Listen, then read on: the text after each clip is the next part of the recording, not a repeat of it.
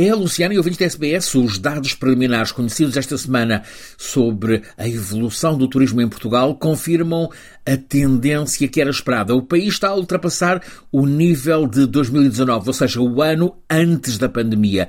Isto no que diz respeito ao número total de visitantes, hóspedes e dormidas.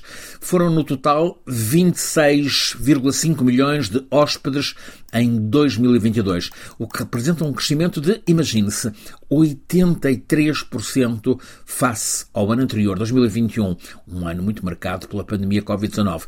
E foram 69 milhões e meio de dormidas, um crescimento de 86,3%. É o que anuncia o oficial Instituto Nacional de Estatística.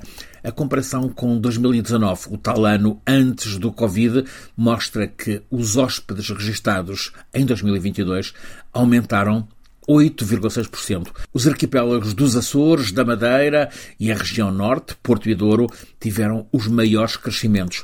O turismo é parte principal na grande alta da economia portuguesa, crescimento de 6,7%. A oferta de trabalho excede muito o pessoal disponível, se quisermos, a mão de obra disponível, valem os migrantes, sobretudo brasileiros, para dar resposta às necessidades, em especial no setor muito procurado da restauração.